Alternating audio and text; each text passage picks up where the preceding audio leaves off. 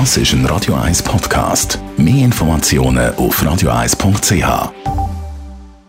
Simons Lay You Worry Down, der Radio 1 Handpick. Gesundheit und Wissenschaft auf Radio 1. Unterstützt vom Kopfwehzentrum Irlande Zürich. www.kopfwww.ch Unter der Antarktis hat es eine dunkle Unterwasserwelt.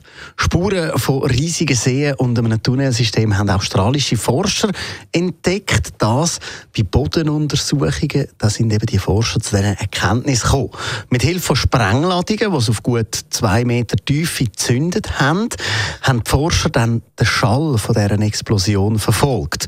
Mit sogenannten Geophon haben die Forscher die reflektierten Schallwellen aufgefangen und je nach Muster, wo die zurückgeworfenen Wellen aufgewiesen haben, können Forscher Rückschlüsse auf Begebenheiten vom Boden machen.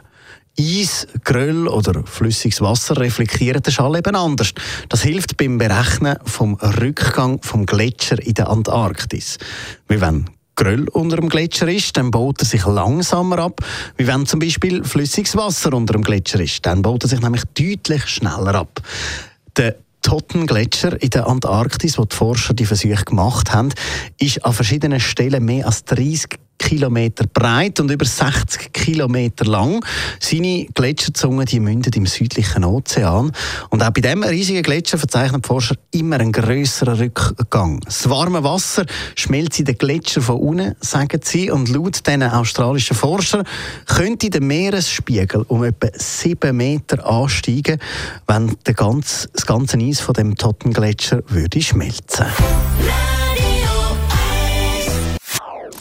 Das ist ein Radio 1 Podcast. Mehr Informationen auf radio1.ch.